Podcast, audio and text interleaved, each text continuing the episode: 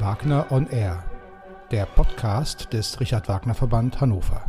Herzlich willkommen, liebe Zuschauerinnen und Zuschauer, zu einer neuen Folge von Wagner on Air. Richard Wagner hat im Laufe seines Lebens an sehr vielen unterschiedlichen Orten gewohnt, mal für längere, mal für kürzere Zeit.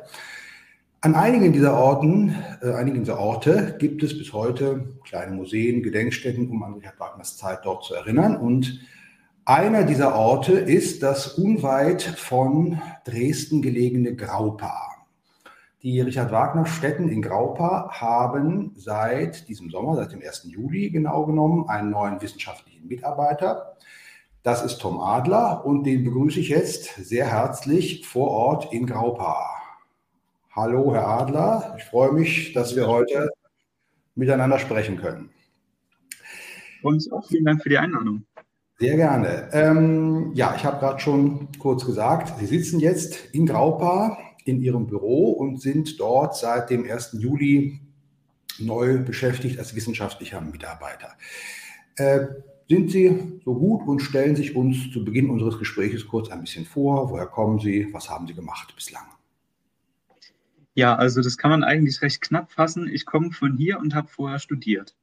Äh, das wäre im Prinzip äh, schon fast der Lebenslauf, ist natürlich ein bisschen äh, umfangreicher, wenn man das möchte. Also ich bin hier in der Region Dresden aufgewachsen, äh, auch geboren und habe mein Abitur gemacht und wollte ursprünglich Dirigent werden, habe mich dann aber doch äh, kurzerhand für die Musikwissenschaft entschieden und habe dann von 2018 bis eben dieses Jahr in Weimar Musikwissenschaft studiert. Im Nebenfach allerdings das Dirigieren nicht außer Acht gelassen ich hatte Dirigieren und Klavier, Gesang, Orgel ähm, im Nebenfach studiert und bin jetzt eben so praktisch wissenschaftlich ähm, hier nach Graupa gekommen im Juli. Okay. Was hat Sie genau zu Richard Wagner geführt?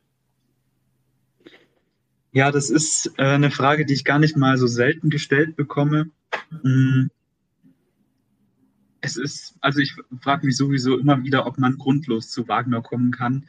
Ähm, es ist im äußerst anfälligen Alter von 17 Jahren geschehen, also jetzt ungefähr vor sechs Jahren. Mm, in einer doch ziemlich erlösungsbedürftigen Phase meiner Jugend, sagen wir mal so.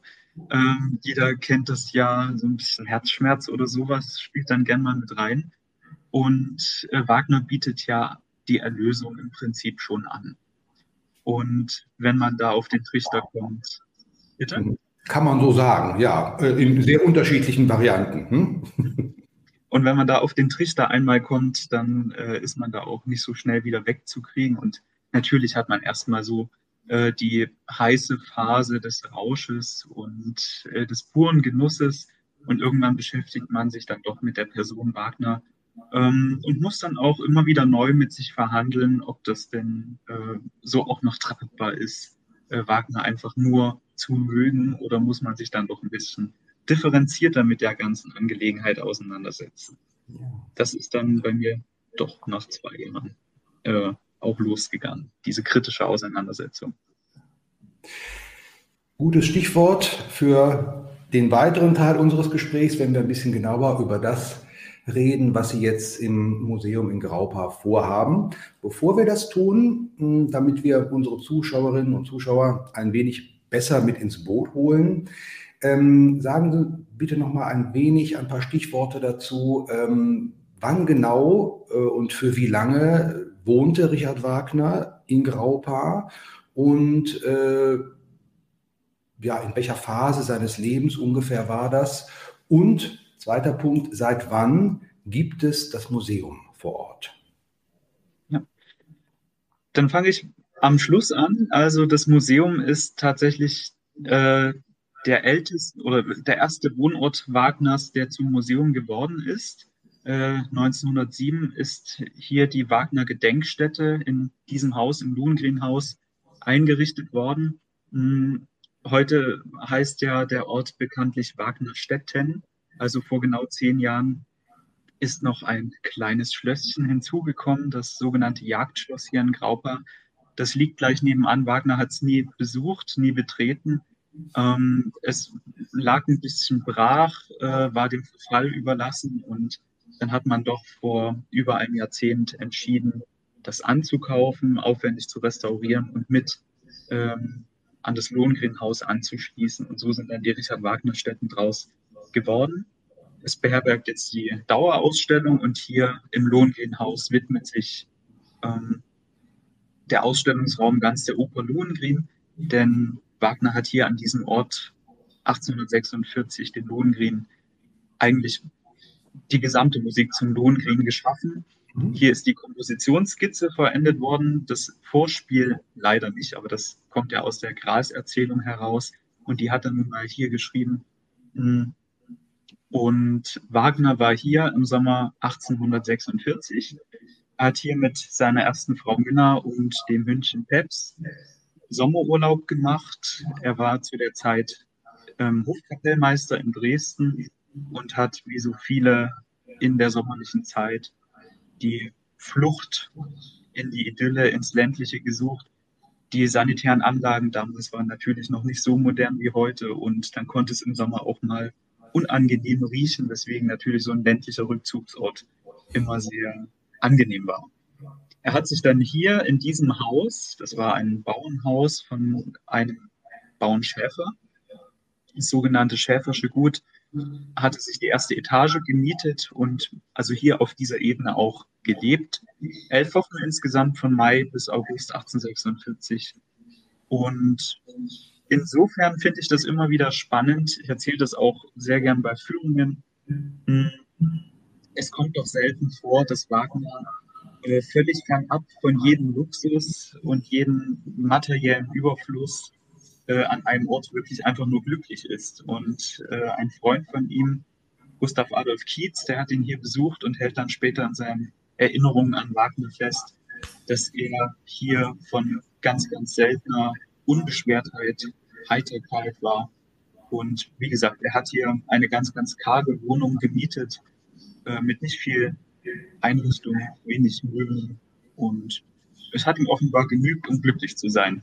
Und das findet man doch relativ selten, dass man an einem Ort einfach nur glücklich sein kann.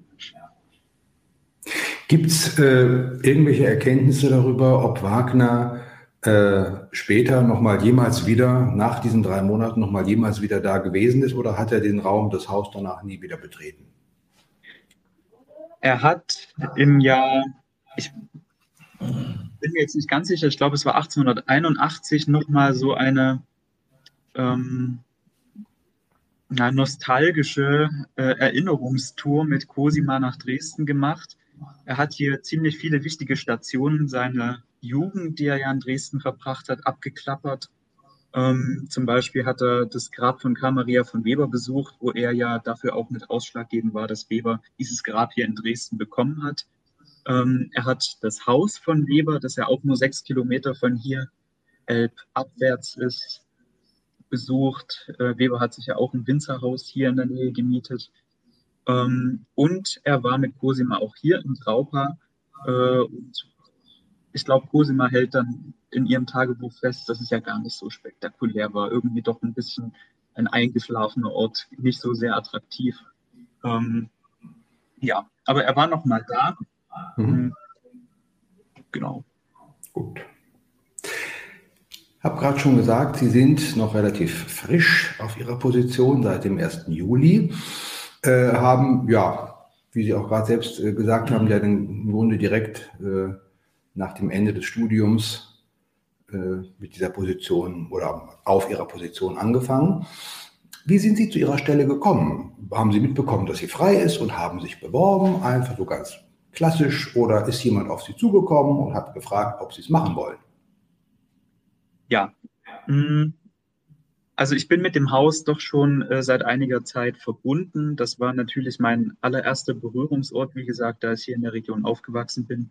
Überhaupt mit Wagner. Es war, ich glaube, nach dem Weber-Museum das erste Musikermuseum, das ich überhaupt in meinem Leben besucht habe. Und es hat einen Eindruck hinterlassen, als ich dann ins Studium gegangen bin habe ich mich relativ schnell dem äh, Nikolaus Österlein Forschungsprojekt angeschlossen. oder anschließen dürfen als studentische Hilfskraft. Nikolaus Österlein ist ja auch nicht unbedingt jedem ein Begriff. Der hat seinerzeit äh, die größte Wagner-Sammlung äh, zusammengetragen, die es so gab. Noch zu Lebzeiten Wagners ein, ein riesiges Arsenal an mittlerweile, ich glaube, äh, 28.000 Quellen. Und er hat Pro und Contra Wagner gesammelt, also nach relativ objektiven Kriterien. Hauptsache, es hatte was mit Wagner zu tun. Da habe ich mitgearbeitet seit meinem ersten Semester und Wagner hat mich nie verlassen äh, im Studium. Ähm, das kann man jetzt deuten, ob positiv oder negativ. Hm. Und es kam dann eben auch relativ bald dazu, dass ich dann meinen ersten musikwissenschaftlichen Vortrag gehalten habe. Hier in den Wagnerstätten Graupa 2020, also vor über drei Jahren mittlerweile zum 170. Lohengrin Uraufführungsjubiläum. Und es ist eine Verbindung zwischen unserem Forschungsprojekt in Weimar und den Wagnerstätten hier über Wolfgang Mende entstanden, meinem Vorgänger. Der hat äh, in diesem Jahr eine Vertretungsprofessur an der Dresdner Musikhochschule angeboten bekommen und hat mich mal in einem Telefonat, das eigentlich einen ganz anderen Inhalt hatte, aber dann mal so beiläufig darüber informiert, dass er, ja nicht beiläufig, also schon ziemlich zum Ende, aber doch ein bisschen festlichen Charakter hatte das schon, dass er Grauper verlassen wird. Und ich habe gedacht, ja, ist natürlich doof jetzt für uns, dann fehlt die Verbindung zu Grauper und dann hat er mich eben gefragt, ob ich mir vorstellen könnte, sein Nachfolger zu werden. Und ich habe über eine Woche nachdenken müssen über dieses Angebot. Ähm, das ist ja jetzt doch keine Sache, die man so leichtfertig angehen sollte. Wir wissen ja alle, dass Wagner äh, kein leichtes Erbe hinterlassen hat, äh, dass man auch mit viel Verantwortungsbewusstsein doch verwalten sollte und vermitteln. Ähm, ich muss gestehen, wenn er mich nicht gefragt hätte, hätte ich nicht zugesagt. Äh, beziehungsweise hätte ich mich auch nicht unbedingt beworben. Denn ich bin jetzt gerade mit dem Studium fertig und das ist doch ein recht ungewöhnlicher Weg. Aber ich bin gefragt worden, das hat mich sehr gefreut, auch ein bisschen ermuntert, vielleicht ein bisschen eingeschüchtert am Anfang, aber dann habe ich die Zusage gegeben und war dann zu einem doch relativ freundlichen Bewerbungsgespräch hier und dann lief das eigentlich alles ganz gut. Gut.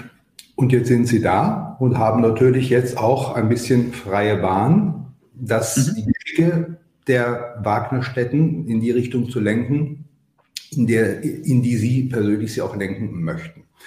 Ähm, ich bin auf Sie aufmerksam geworden durch einen Artikel, ich glaube, es war in der Sächsischen Zeitung und da war ein, ein, ein Satz, ja, der mir eben besonders äh, hängen geblieben ist, den ich auch als Titel heute für unser Gespräch gewählt habe, äh, weil Sie in dem Gespräch mit dieser Zeitung gesagt haben, Sie möchten doch etwas dafür tun, Wagner neu zu entdecken, vor allem äh, für ein jüngeres Publikum. Ähm, wir haben vorhin schon, als ich Sie nach Ihrem Weg zu Richard Wagner fragte, gesagt, dass Sie doch auch im Laufe der Jahre ein kritischeres Verhältnis entwickelt haben. Sie sind jetzt ja an einer der sicherlich auch bekannteren äh, Städten, die an Leben und Werk Richard Wagners äh, erinnern. Was können wir uns darunter vorstellen? Was, was sind Ihre Ideen? Wie können, möchten Sie Richard Wagner neu entdecken? Also ich muss äh, sagen, dass das klingt so schön, als dass ich es gesagt hätte, aber äh, vom, vom Grunde her ist schon was dran. Also Wagner neu entdecken ist natürlich schwierig. Ich glaube, es gibt über keinen Komponisten so viel äh, Literatur wie über Wagner. Ähm, es ist ein zwiespältiges Verhältnis, was natürlich auch die Rezeption mit sich gebracht hat. Ähm, in erster Linie ist einfach Transparenz mir persönlich sehr wichtig in der Vermittlung. Wir sind heute in einem Zeitalter, wo man Informationen noch und nöcher bekommt und es nützt überhaupt nichts, irgendwelche Dinge zu beschönigen oder wegzulassen. Hm. Aber zum Neuentdecken, wenn man dabei bleiben möchte, gehört auch ähm, ein neues Wagner-Bild vielleicht zu etablieren. Also es ist etwas, was natürlich extrem anziehend wirken kann, äh, eine Meisterlichkeit. Also es ist ja auch schon zu Lebzeiten so gewesen, dass er als Meister durchaus angesprochen wurde, ähm, was ihm manchmal auch selbst überhaupt nicht gepasst hat. Er konnte damit manchmal nicht umgehen. Äh, exemplarisch bei Anton Bruckner, der hat ihn mal völlig überschüttet mit solchen Meistereien. Äh, und er hat dann nur abgewägt und gesagt, ja, gute Nacht, Bruckner. Mhm. Und zu diesem neuen Wagner-Bild, ich finde das Entsockelungsnarrativ eigentlich ganz gut dafür, ähm, gehört für mich zwangsläufig das Frühwerk. Hm, ich selbst, ich selbst werde jetzt meine Doktorarbeit beginnen über Richard Wagners Feen, die ja als erste vollendete Oper sehr unbekannte Oper und wir finden sie ja auch nicht im Festspielkanon in Bayreuth. Um, weil sie nicht als äh, würdig angesehen wurde für das Bayreuther Festspielhaus. Ähm, so ich das gemerkt habe, ist es gar nicht auf Wagner zurückzuführen selbst. Ähm, das schreibt Ulrich Drüner in seiner Biografie. Er hat vor seinem Tod offenbar selbst gefordert, dass das Frühwerk auch mit in Bayreuth aufgeführt werden soll. Aber für äh, eine Cosima Wagner und einen Houston Stuart Chamberlain war das wohl nicht meisterlich genug. Aber ich begreife auch die Wagner-Stätten in erster Linie als Musikermuseum und äh, es wird zu jedem Musiker das Frühwerk erforscht. Interessanterweise wird es bei Wagner immer so ein bisschen ausgelassen, ein bisschen belächelt. Auch das ändert sich gerade. Die Feen werden ja gerade in Meiningen aufgeführt. Aber man kommt äh, in der heutigen Zeit, glaube ich, mit purer Verehrung einfach nicht mehr weiter ähm, ist auch bei der derzeitigen wissenschaftlichen Faktenlage auch nicht immer einfach, äh, Wagner Po zu verehren. Und ich finde, dass es enorm ergiebig ist, sich dem Frühwerk zu widmen, um zu sehen, wo kommt Wagner her. Dann wird er eingereiht, sage ich jetzt mal, in einem ganz natürlichen äh, musikgeschichtlichen Kontext. Und äh, natürlich waren seine Leistungen sehr herausragend. Ähm, aber das macht ihn noch nicht zum ja, gottgleichen Propheten der Kunst, äh, sondern er ist Künstler gewesen, wie auch Mozart, wie auch Beethoven, wie auch Anna Maria von Weber. Ähm, er reiht sich da in eine Reihe von Komponisten ein und nach ihm ging es auch weiter. Hm. Und ich finde, dass man einfach mit so einer etwas nüchterneren Betrachtungsweise Wagner viel gewinnen kann. Und ich glaube auch, dass es der Schlüssel dazu ist, Wagner um, zukunftsfähig zu machen. Ja. Eine kurze Nachfrage an der Stelle. Das haben Sie gerade äh, erzählt, dass Sie sich ja mit den Feen im Rahmen Ihrer Doktorarbeit beschäftigen wollen, eben um das bislang ja sicherlich tatsächlich nicht so stark, auch in der Literatur nicht so stark repräsentierte frühere Werk ein bisschen stärker in, ins, ins Bild zu nehmen. Ähm, ich denke, dass die meisten von uns einfach die Feen natürlich nicht kennen, auch wenn es jetzt, wie gerade in Meiningen, ist ja auch viel besprochen worden in den Medien, immer mal wieder Aufführungen gibt. Aber äh, ganz kurz und knapp, so es möglich ist, äh, wenn Sie jetzt auf die Feen blicken, was an diesem Werk, würden Sie sagen, ist doch schon recht wagnerisch und, und weist vielleicht auf das voraus, was später kommt? Kurz und knapp ist meine Schwäche. Ich versuche es trotzdem. Ähm, in, also er selbst schreibt ja in einer Mitteilung an meine Freunde, dass äh, schon in dem Werk der Keim seiner ganzen Entwicklung drin liegen würde. Ähm, und ich finde, es ist auch tatsächlich so. Also stofflich ähm, ist alles drin, was den Wagner später auch beschäftigt, um es mit seinen letzten geschriebenen Worten zu sagen, Liebe und Tragik. Ähm, natürlich dann auch die Erlösung durch die Liebe. Allerdings ist es in den Feen andersrum. Der Mann erlöst die Frau, äh, beflügelt durch Kraft, sein, also Kraft seiner Liebe. Mhm. Also wie er mit den Stoffen umgeht, dieses Baustein- oder Steinbruchprinzip, ähm, ist dann doch eher besser das ist vorhanden und wie er mit den Themen eben umgeht. Dann gibt es eine frühe Form von Leitmotivik in den Feen. Ähm, die, also es ist alles noch ganz unausgegoren, aber so gewisse Schnittpunkte, die für den späteren Wagner wirklich auch ähm, maßgebend sind, die sind in den Feen enthalten. Wenn das genügt als Antwort. Ja, auf jeden Fall. Also sind Sie haben gerade gesagt, Sie, Sie fangen jetzt an, sich äh, mit Ihrer Doktorarbeit zu beschäftigen. Vielleicht sprechen wir über die Feen nochmal, wenn Sie Ihre Arbeit beendet haben werden. Das wird ja sicherlich noch ein bisschen, ähm, ein bisschen Zeit in Anspruch nehmen. Ne? ja. Gut. Ähm, kommen wir auf Graupaar. Also der Alltag in den Wagnerstädten in Graupaar. Es gibt als äh, es gibt eine Dauerausstellung äh, eben über die Zeit, ähm, als Richard Wagner dort äh, gelebt hat und den Lohengrin äh, im Wesentlichen da äh, ja, geschaffen hat. Aber Sie äh, machen ja auch Sonderausstellungen. Äh, was können Sie uns zu dem Punkt erzählen? Momentan noch zwölf Tage. Sie ist um zwei Tage verlängert worden. Läuft noch die Sonderausstellung zu Richard Gur. Der wäre in diesem Jahr 150 Jahre alt geworden. Die hat äh, meine Kollegin Katja Pinzerhennig ähm, kuratiert und Richard Gur ist derjenige, der das weltweit größte Wagner-Denkmal mit zwölf Metern Höhe im Liebetaler Grund geschaffen hat. Die Wagner-Kenner, die mal in Graupa waren, die kommen eigentlich auch nicht am Liebetaler Grund vorbei, wo es steht. Also man kann schon sagen, thront. Wagner wird als Gralsritter umgeben von den Musen. Ähm, also in dieser überhöhende Aspekt, den, den hat Gur wirklich in ganz, ganz eigener Art und Weise betrieben. Er hat unglaublich viele Bilder gemalt zu Wagner. Ähm, da gibt es auch gerade noch einige zu sehen.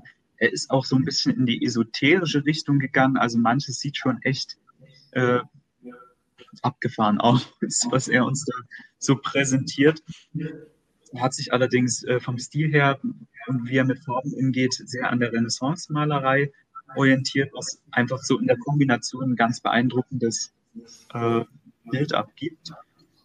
Ich persönlich werde jetzt äh, für nächstes Jahr eine kleine Kabinettausstellung zu Jahresbeginn äh, gestalten mit dem Titel Tristan und Mathilde. Muss ich gestehen, die kaufen wir auch so zur Hälfte ein. Äh, wir haben die von dem Österlein-Forschungsprojekt vor einigen Jahren in Eisenach gemacht. Und weil der Tristan nächstes Jahr läuft, kommt die dann mal zu uns und wieder mal zum Einsatz. Ansonsten wird es dann nächstes Jahr zum Jubiläum, den hatte ich ja schon mal angesprochen, ähm, eine Ausstellung zu Anton Bruckner geben. Der würde ja nächstes Jahr 200 Jahre alt. Und Bruckner und Wagner ist äh, einfach ein spannendes Verhältnis, weil die beiden sich irgendwie einerseits ganz nahe stehen, auf der anderen Seite überhaupt nicht. Also Bruckner hat viel von Wagner, aber man wenn man wirklich richtig in die Tiefe geht, findet man gar nicht mehr so viel Wagner. Also die Instrumentation zum Beispiel hat Bruckner übernommen. Er hat, sobald die Wagner-Tuben aufgetaucht sind im Ring, hat er die in seinen Symphonien etabliert, ab der siebten bis zur neunten. In den Harmonien hat Bruckner auch einiges bei Wagner aufgegriffen, aber man merkt es halt nie, dass es wirklich von Wagner kommt. Ähm, er ist dann in der also doch sehr eigenständig natürlich dann auch gewesen und ist harmonisch zum Teil noch weitergegangen als Wagner selbst. Mhm. Aber dieses, vor allem das Anekdotische, das ist schon äh, natürlich auch immer für das äh, wissenschaftliche Gemüt ungemein erhaltend, wenn man einfach so diese Begegnung von Bruckner mit Wagner mal nachvollzieht oder eben auch, wie Bruckner Wagner rezipiert hat. Dass es, äh, dass es ihm völlig egal war, was auf der Bühne passiert, er hat äh, sich nicht mit den Texten wohl auseinandergesetzt. Er wusste nicht, warum äh, Brünnhilde am Ende dann in das Feuer springen muss oder Isolde am Ende stirbt. Das hat ihn auch nicht interessiert. Er hat eben auf die Instrumentation und auf ähm, einfach die innere musikalische Welt Wagners gehört. Und die dritte Symphonie bekanntlich Wagner gewidmet. Die mhm. wird auch im Zentrum der Ausstellung stehen, denn die vereint nicht nur die sogenannten Wagner-Zitate, ähm, sondern äh, schafft auch ein Brückenschlag zu Beethovens 9. Symphonie, die sowohl für Bruckner von der Tonart her, von der Gestaltung her in der dritten unglaublich wichtig ist, als auch für Wagner, wie er auch selbst sich immer wieder darauf bezieht, äh, für die Idee des Dramas, also des dreieinigen Kunstwerkes. Hm. Das sind jetzt zwei konkrete Ausstellungspläne, über die Sie uns äh, erzählt haben. Was wären für die Zukunft, äh, wir denke, Sie selbst gehen natürlich davon aus, dass Sie jetzt erstmal einige Jahre dort in Graupa äh, bleiben. Was wären für die Zukunft Themen, die Sie gerne mal im Rahmen von Sonderausstellungen aufgreifen würden? ohne die Frage, ob das jetzt schon, ob, da, ob das realisierbar ist, ob das äh, irgendwann mal konkret wird. Aber was wären für Sie ganz persönlich an dem Ort, an dem Sie jetzt wirken, Themen, die Sie gerne mal Ihrem Publikum in Sonderausstellungen nahebringen würden?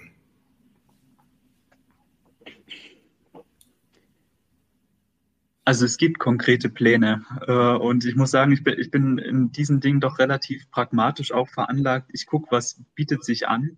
Äh, geplant ist zum Beispiel für 2026 äh, eine Ausstellung über Wagner und das Judentum. Das ist ja eine unglaublich ambivalente Geschichte. Also man, man kann es nicht schwarz-weiß malen. Man muss, man muss den Antisemitismus, also man kann ihn nicht verleugnen. Ähm, und es gibt dann aber auch gleichzeitig wieder in den, zum Beispiel in den Tagebüchern von Cosima festgehalten, dass, äh, dass Wagner sich sehr, sehr wohlwollend, äh, sehr sympathisch äußert und beinahe eben auch äh, sich selbst dort erklärt, woher auch sein Antisemitismus kommt. Äh, wenn er zum Beispiel sagt, dass, ja, na gut, äh, vielleicht würde das jetzt auch zu weit führen. Es gibt ganz verschiedene Äußerungen natürlich in den Tagebüchern. Ähm, was für mich dort äh, auch ein bisschen spannend ist, ist die jüdische Wagner-Rezeption, die es ja auch seit Wagner selbst gab, angefangen bei Hermann Levy spätestens, der den Parsifal uraufgeführt hat, Gustav Mahler, der in Wien, äh, wenn man den Zeitzeugen glauben darf, die größten Wagner-Aufführungen, die großartigsten Aufführungen äh, dort zelebriert hat, die man in Wien erlebt hat. Und die Dauerausstellung im Jagdschloss ist ja auch äh, vom ehemaligen Präsidenten der jüdischen Gemeinde in Dresden ähm, kuratiert worden von Michael Hirschel, ein uns immer sehr verbundener Musiker. Und insofern wäre es da auch eine spannende Sache, das zu erörtern. Natürlich, wie geht man auch heute mit Antisemitismus im, in der Kunst um?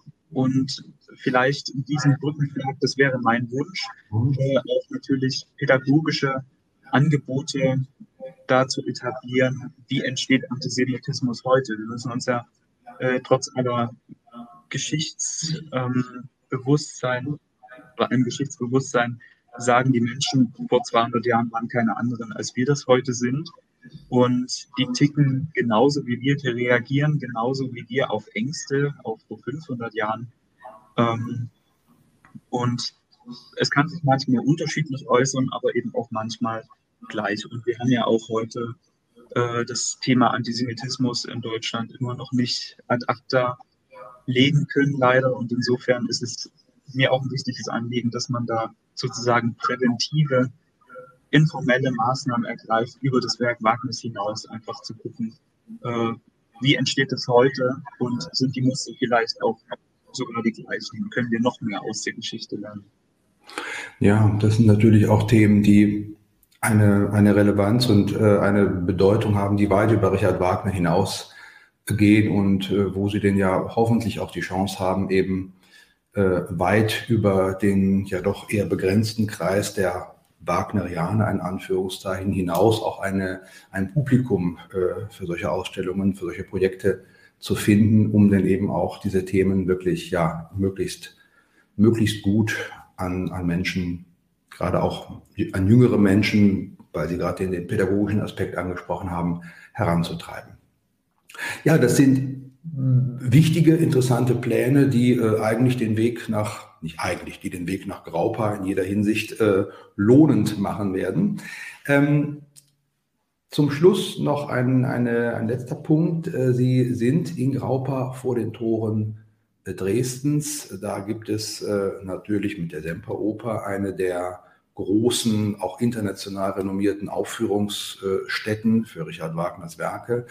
Es gibt aber natürlich auch mit der Hochschule Karl Maria von Weber ein wirklich ja, bedeutendes Ausbildungsinstitut. Ähm, gab, gibt es Kooperationen zwischen diesen beiden Institutionen und äh, den Wagnerstädten oder können, würden Sie sich vorstellen, da auch, äh, wenn da noch nicht genug Ihrer Ansicht nach passiert, das noch eventuell ein bisschen auszuweiten, denn Sie haben ja wirklich da gute Möglichkeiten, sich vor Ort mit ja sehr renommierten Institutionen, die sich eben ja auch um das Thema Richard Wagner sehr explizit kümmern, zu verbinden.